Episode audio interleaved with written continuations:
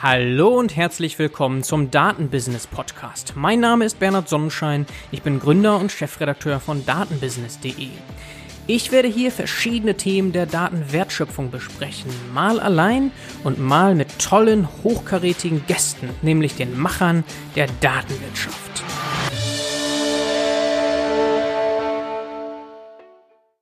In der heutigen Podcast-Episode interviewen wir Tobias Pfaff von Food Tracks, ein Startup, das er gegründet hat und als Geschäftsführer führt. Tobias, vielleicht magst du dich einmal ganz kurz vorstellen. Ja, hallo Bernhard. Schön, dass ich dabei bin bei deinem Podcast. Tobias Pfaff, äh, bin 38 Jahre alt, habe einen Hintergrund in Betriebswirtschaftslehre und Volkswirtschaftslehre und habe schon 2006 mit meiner damaligen Diplomarbeit noch äh, angefangen, so in dem Statistikbereich zu arbeiten und ähm, bin da hängen geblieben sozusagen. Dem folgte noch eine Promotion in Volkswirtschaftslehre, auch viel quantitativ gearbeitet und äh, dann danach noch eine quasi eigenständige Weiterbildung in Machine Learning, aufbauend auf den ganzen Regressionsthemen, denen, mit denen ich schon während meiner Uni-Zeit in Berührung war. Und ähm, ja, dann habe ich irgendwann Foodtracks gegründet. Ja, du warst auch an der Fachhochschule in Osnabrück dazwischen und äh, ist da die Idee entstanden für Food Tracks? Das war um die Zeit rum, genau. Also ich war ähm, hier mit äh, meiner Zeit an der Uni fertig als wissenschaftlicher Mitarbeiter und hatte mich danach gefragt, was kann ich denn Sinnvolles mit äh, meinen Kenntnissen in Datenanalyse und Statistik tun. Und ähm, da hatte ich einige Beispiele in Amerika gefunden, die mich sehr inspiriert haben, auch in den gemeinnützigen Bereich reinzugehen. Und ich habe eben zu der Zeit auch Medienartikel gelesen über das Thema Food Waste, also Lebensmittelabfälle. Und dann war die Überlegung, was kann man mit Datenanalyse und Statistik dagegen tun? Und so kam dann der Sprung hin zu ähm, dem ja, Food-Bereich und daraus ist dann letztendlich jetzt Food Tracks entstanden. Mhm, genau, das war Anfang 2016. Ich habe noch gesehen, du hast einen Artikel geschrieben, Sommer 2017 mit dem Titel The Definitive Guide to Data Science for Good. Und das ist ein sehr schöner Überblick zu diesem Thema, das du gerade angesprochen hast. Natürlich hast du dort auch schon etwas Werbung gemacht für dein Startup Food Tracks. Kannst du vielleicht noch etwas zu der Motivation sagen? Hat dich das immer schon so sehr interessiert? Weil offenbar hat dich das beschäftigt. Du hast ja darüber mehr nachgedacht.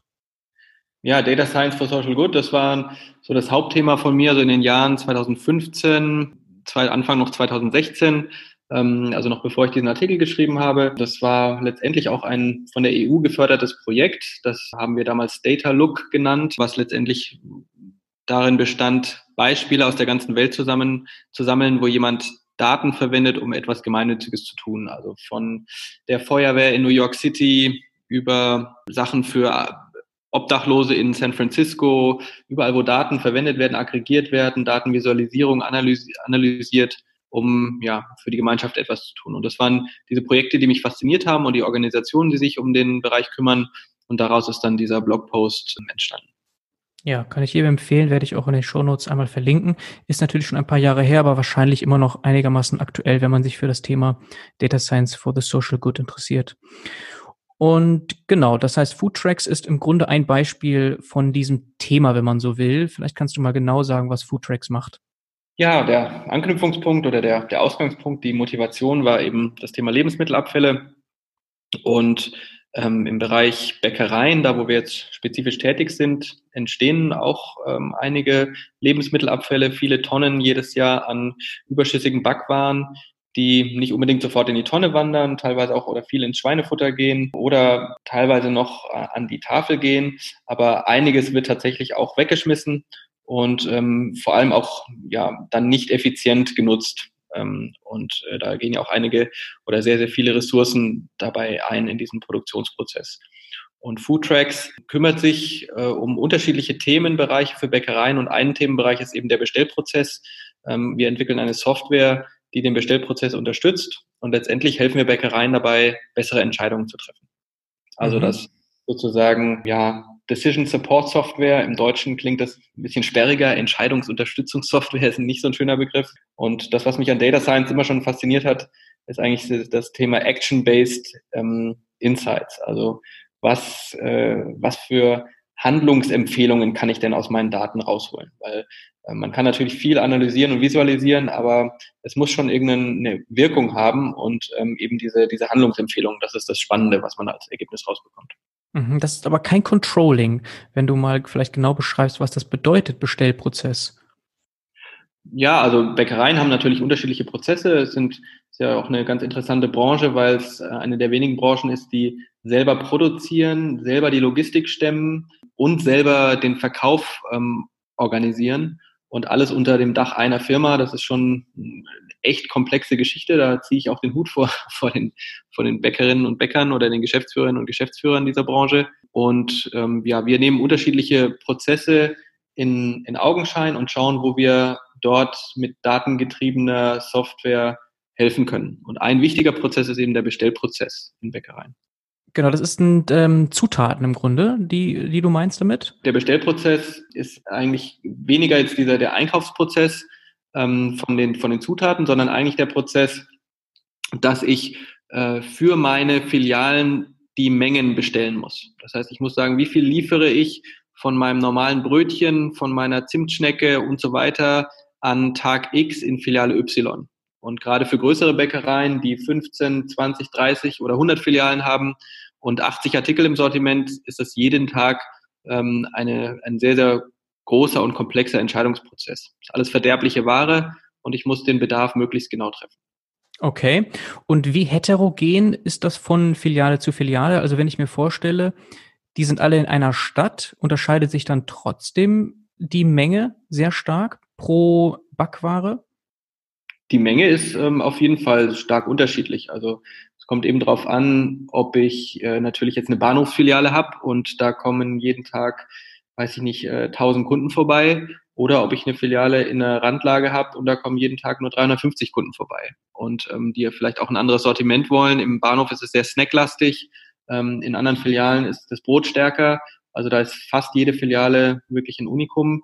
Und dann kommt es eben darauf an, was gerade in der Filiale passiert. Ist da eine Veranstaltung in der Nähe, sodass da der Bedarf steigt und so weiter. Also es ist wirklich nicht so einfach, das Ganze zu planen. Es kommt darauf an, ob es Monatsanfang, Monatsende ist, ob die Leute gerade Geld bekommen oder ähm, dass sozusagen am Monatsende das Geld knapp wird. Ähm, all diese Einflussfaktoren berücksichtigen Bäckereien bei ihrer Bestellung. Mhm. Okay, das äh, kann man sich jetzt schon etwas besser vorstellen. Es gibt also wahnsinnig viele Dimensionen, die da berücksichtigt werden müssen und die bisher alle im Grunde auf Erfahrung dann beruhend gelöst werden. Das heißt also, die ähm, Geschäftsinhaber, Bäckermeister, Filialinhaber, die haben sozusagen einfach die Erfahrung und können abschätzen, wie viel sie von was brauchen. Pi mal Daumen. So ist das bisher gelaufen oder läuft immer noch in den meisten Fällen. Ist das richtig? Ja, genau, das ist richtig. Es ist vor allem auch viel Bauchgefühl, ähm, was damit spielt. Und das ist eben dieser Mehrwert unserer Software, dass wir sagen, ähm, bisschen weniger Bauchgefühl, ein bisschen mehr faktenbasierte Entscheidungen und dann sozusagen softwaregestützt bessere Entscheidungen treffen. Mhm. Das ist der, das ist der Punkt. Okay. Ja, meine Frage davor äh, zielte so ein bisschen darauf ab, dass in einer Stadt wahrscheinlich das Wetter über alle Viertel hinweg gleich ist. Das heißt, ein wichtiger Faktor, nehme ich mal an, ist im Grunde schon mal nicht so entscheidend, wenn wir uns auf eine Stadt beziehen. Ist das richtig oder, oder ist selbst das Wetter als Feature sozusagen für jede Bäckerfiliale nochmal irgendwie anders zu gewichten? Ja, jetzt kommen wir langsam ein bisschen in die, in die Feinheiten der Statistik, was aber auf jeden Fall interessant ist. Das Wetter ähm, ist jetzt so vom, vom gesunden Menschenverstand her, ähm, spielt das eine große Rolle. Wenn man jetzt überlegt, jetzt ist es, es regnet gerade, ähm, in Strömen und die Leute kaufen jetzt nicht so viel ein ähm, oder es ist ähm, sonnig und das hat ein anderes Kaufverhalten zur Folge.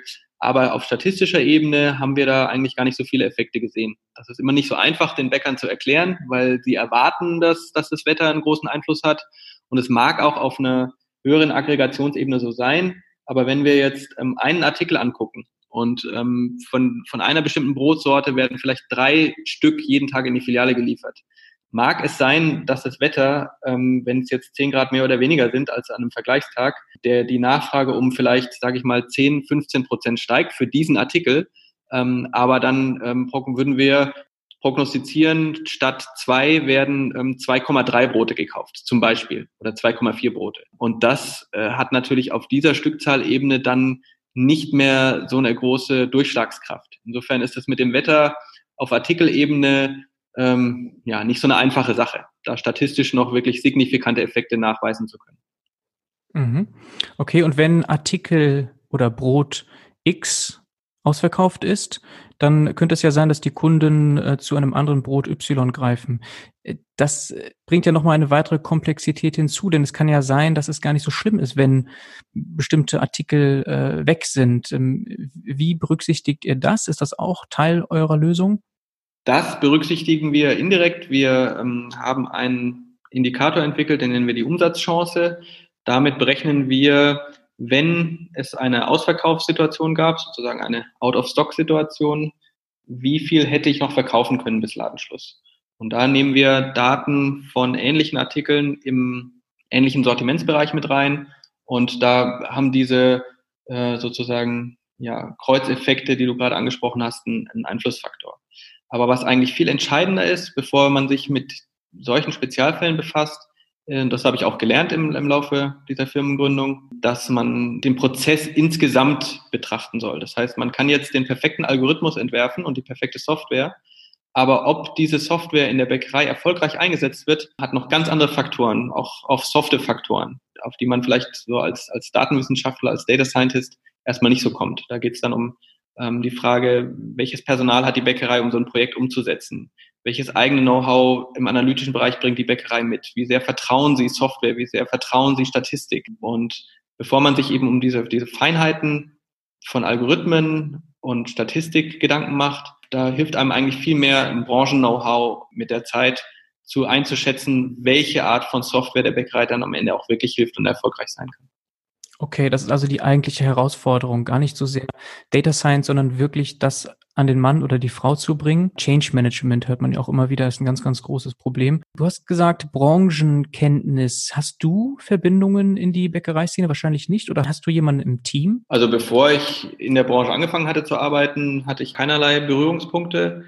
Das hat den Vorteil mit sich gebracht, dass wir in die Branche wirklich einen frischen Wind reinbringen. Also Manche Dinge denken wir komplett anders, ähm, als es die Branche die letzten 20, 30 Jahre getan hat. Und das ist gut. Auf der anderen Seite ähm, hat es natürlich schon so seine zwei Jahre ungefähr gedauert, zweieinhalb Jahre, bis man mal ähm, in die Branche so ein Gefühl bekommen hat, jetzt ist man wirklich drin, jetzt kennt man die relevanten Leute. Aber inzwischen sprechen wir da wirklich auf Augenhöhe mit Geschäftsführern und das, äh, da merkt man schon, dass wir uns jetzt inzwischen Expertise angearbeitet haben, die ähm, ja für die Branche gut passt. Und deswegen bin ich eigentlich auch ganz froh, dass wir jetzt keine Data Science Firma oder keine Software Firma sind, die, äh, weiß ich nicht, in fünf, sechs, sieben Branchen ihre Produkte anbietet, sondern dass wir uns wirklich auf eine Branche konzentrieren. Und das macht vor allem Sinn, weil wir, weil unsere Software mit bestehenden Daten arbeitet und nicht ähm, und weil nicht unsere Software sozusagen ihre eigenen Daten erzeugt oder der User die eigenen Daten eingibt sondern wir müssen die Datenstrukturen dieser Branche sehr gut verstehen. Wir müssen die Systeme sehr gut verstehen, aus denen diese Daten kommen. Und äh, ja, deswegen sind wir ganz froh, dass wir nur in einer Branche tätig sind. Ja, okay. Und dann hat es eben eine ganze Weile gedauert, bis ihr die erste Bäckerei überzeugen konntet. Wahrscheinlich ging es danach eine ganze Ecke schneller, weil ihr dann eben ein gutes Beispiel hattet und eine gewisse Vertrauensbasis da war. Wie viele Kunden habt ihr jetzt? Kannst du dazu etwas sagen? Ja, eigentlich ist es, war es gar nicht so, wie du es gerade gesagt hast. Wir haben eigentlich unsere ersten Kunden ziemlich schnell gefunden. Also da war die GmbH noch gar nicht gegründet. Wir haben das alles so ganz äh, lehrbuchmäßig, Startup äh, schlank gemacht, ähm, dass wir die ersten zahlenden Kunden schon, glaube ich, vier Monate nachdem wir die ursprüngliche Idee mal ausgesprochen war, gefunden hatten. 2016 war das noch. Und die GmbH wurde dann erst im Mai 2017 gegründet und da hatten wir aber schon die ersten Umsätze. Und ähm, dann haben wir uns eine Weile auf sehr komplexe Produkte konzentriert und ähm, hatten alle Hände voll zu tun mit zwei, drei Kunden, bis wir dann festgestellt haben, okay, jetzt so ein ganz komplexes Produkt, wo man ganz viel mit dem Kunden interagieren muss, das ist für beide Seiten eigentlich nicht gut. Und haben dann nochmal einen, den sogenannten Pivot gemacht, einen äh, ja, Sternschritt, wie man es aus dem Basketball zum Beispiel kennt, ein bisschen in eine andere Richtung haben unser Produktportfolio umgestellt und haben jetzt ähm, unterschiedliche Module, die wir anbieten und können einfach ähm, ja eine größere Anzahl von, von Kunden bedienen, gehen jetzt äh, an die 800 Filialen und ähm, knapp 20 Kunden, die wir gerade bedienen. Okay, das ist schon eine Hausnummer und das größtenteils in Münster, wo auch ihr sitzt oder auch äh, schon in die umliegenden Städte? Inzwischen in mehr oder weniger in ganz Deutschland. Sachsen, zwei Kunden in Bayern, oh, okay, sehr cool. Niedersachsen, Hessen.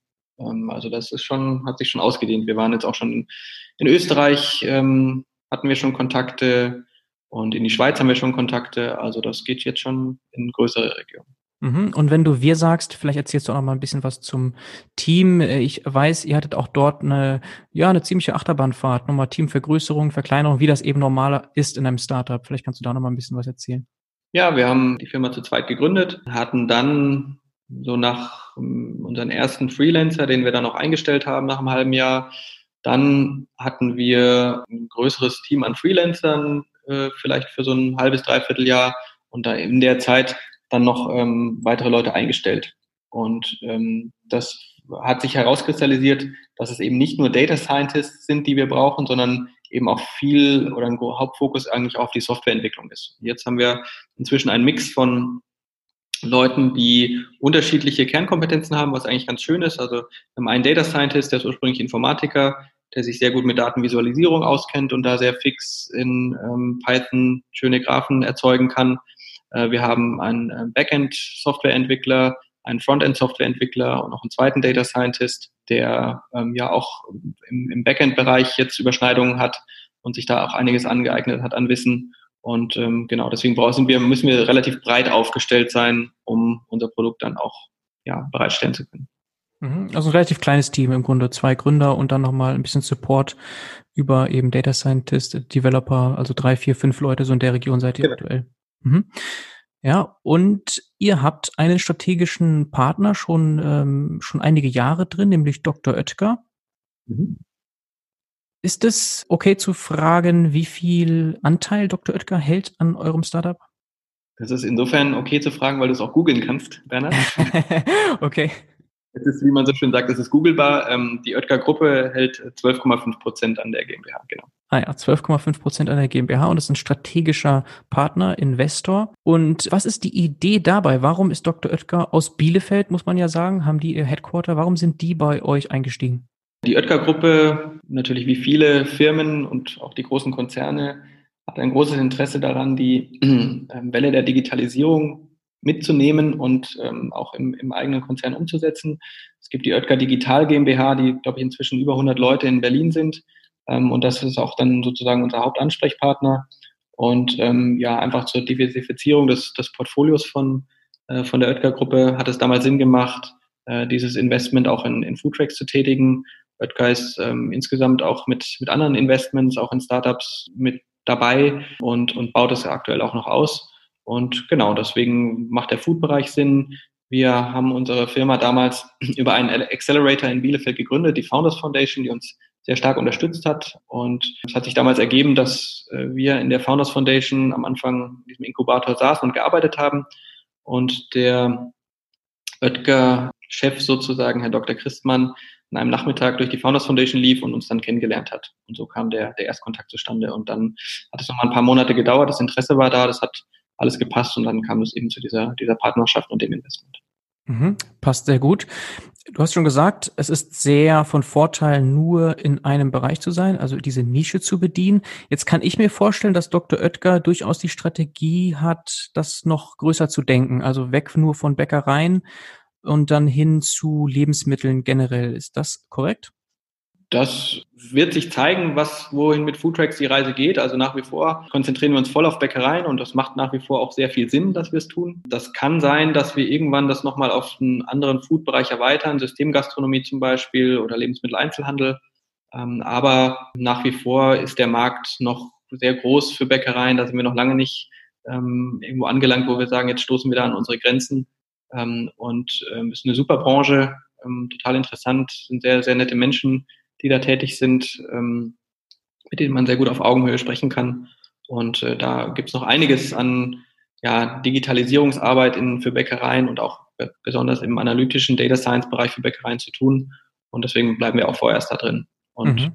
wird es in der Zukunft sich ergeben, ob es Sinn macht, das noch auf andere Branchen zu erweitern. Aber da gibt es jetzt keinen festen Plan zu sagen, in drei Monaten müssen wir die nächste Branche ähm, in die nächste Branche übergehen, überhaupt nicht.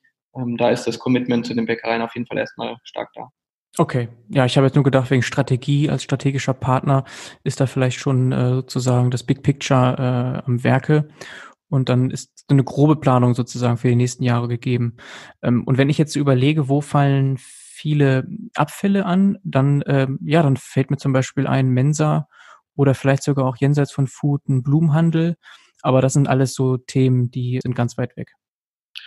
Ja, das ist ähm, alles spannend und interessant.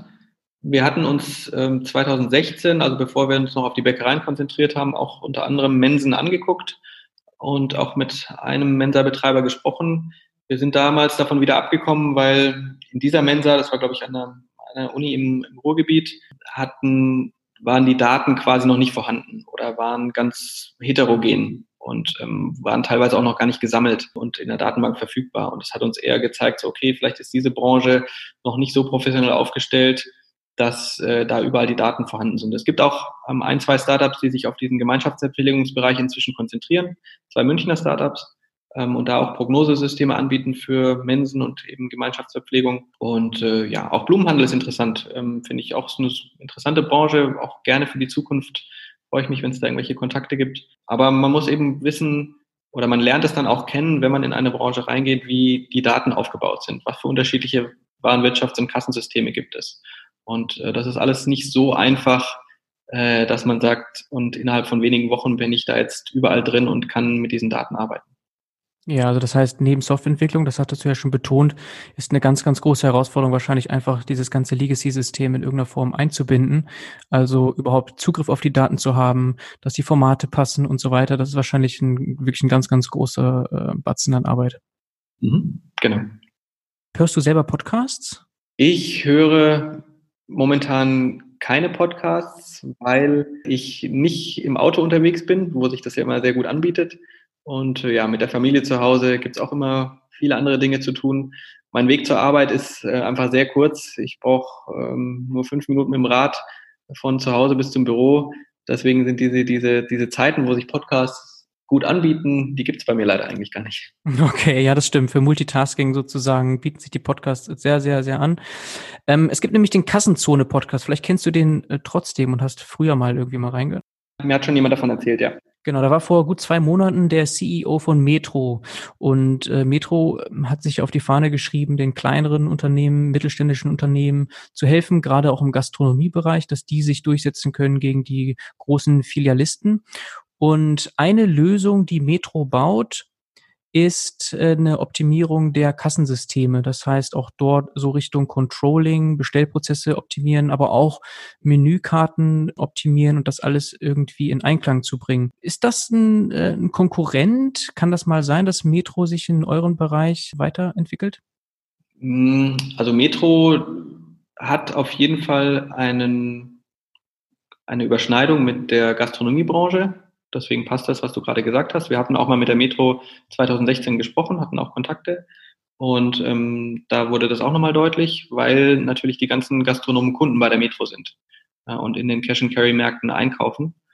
Hm, zu Bäckereien gibt es bei der Metro eigentlich meines Wissens keine, hm, keine Kontakte, keine Überschneidungen. Die ist mir in dieser Branche noch nicht begegnet. Äh, insofern würde ich eher denken, dass es eben Sinn macht für die Metro, für die Restaurants und Gastronomen etwas anzubieten und dahin etwas zu entwickeln und weniger für die Bäckereien. Okay. Die Bäckereien werden von anderen, von anderen Anbietern beliefert. Ähm, das sind andere Großhändler und eben nicht die, nicht die Metro üblicherweise. Okay. Sehr schön. Das heißt, grüne Wiese erstmal und in den nächsten Jahren ähm, feuerfrei. Du hast ja gesagt, der Markt ist riesig, hat ein ganz großes Potenzial für euch. Wir haben in der Corona-Krise jetzt viele, viele Beispiele von Unternehmen, die sehr stark darunter leiden. Auf LinkedIn oder auch vielleicht auf anderen Plattformen ging ein Video viral von dem Herrn Dr. Bosselmann, dass eben seine Bäckerei sehr, sehr stark leidet unter dieser Krise bis hin zu Insolvenz vielleicht in den nächsten Wochen. Sind andere Bäckereien gleich betroffen? Das wäre ja für euch auch eine katastrophale ähm, Folge. Ja, also grundsätzlich denke ich, können wir uns ganz glücklich schätzen, dass wir im Lebensmittelbereich tätig sind und Lebensmittel sind natürlich auch in der Corona-Zeit ähm, immer noch ein gefragtes Gut. Da geht es anderen Branchen viel, viel schlechter. Ähm, und äh, ich denke mal, es kommt auf die weitere Entwicklung an. Das kann niemand jetzt aktuell vorhersagen, wie es wirklich, wie es wirklich weitergeht, wie die Maßnahmen weitergreifen. Und ähm, in Bäckereien kommt es auch wirklich darauf an, wie die Bäckerei strukturell aufgestellt ist. Wenn eine Bäckerei viele Filialen hat, die in der Vorkassenzone sind, das heißt im Eingangsbereich eines Supermarktes, ähm, hat sie momentan wahrscheinlich ganz gute Umsätze, weil die Menschen immer noch zum Einkaufen gehen oder sogar verstärkt zum Einkaufen gehen. Ähm, wenn man jetzt äh, seine Filiale an irgendeiner Randlage am Ortsrand hat, wo die Leute sich eher einigeln, dann gehen die Umsätze ähm, stark zurück. Und ähm, so kann man das gar nicht, glaube ich, für jede Bäckerei oder kann man das gar nicht pauschal für den gesamten Markt sagen, sondern es kommt darauf an, wie die Bäckerei wirklich strukturiert, äh, strukturell mit ihrem Filialnetz aufgestellt ist. Ob es wirklich heftig ist oder ob man sagt, es sind Umsatzeinbußen da, aber es ist noch verkraftbar. Okay, also ihr seht jetzt aktuell noch nicht den krassen Effekt bei euch. Nein, unsere Software wird weiter genutzt, das sehen wir, das freut uns auch. Ähm, wir, wie gesagt, unterstützen relevante Prozesse in den Bäckereien, die müssen auch noch weiterlaufen und deswegen gibt es bei uns gerade noch äh, kein Alarmzeichen. Das ist ganz schön. Super. Ja, Tobias, ihr sitzt in Münster.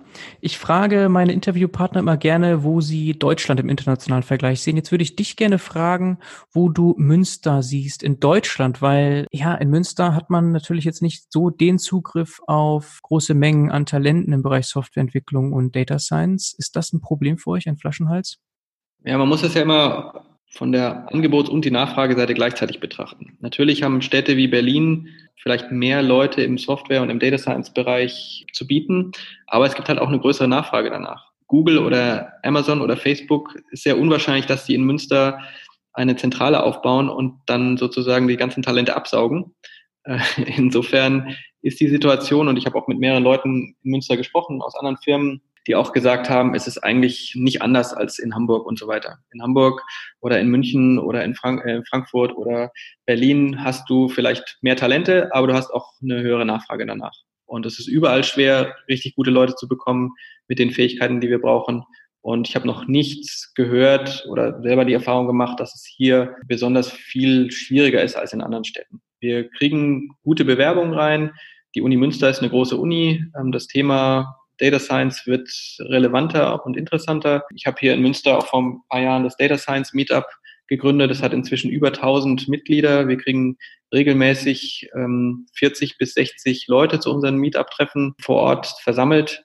Und ähm, ja, deswegen mache ich mir, was diesen, was diese Frage Talente angeht, nicht so große Sorgen. Okay, das heißt, es war nie eigentlich irgendwie eine Frage, ob ihr mal rausgeht aus Münster. Nein, das war für uns keine Frage.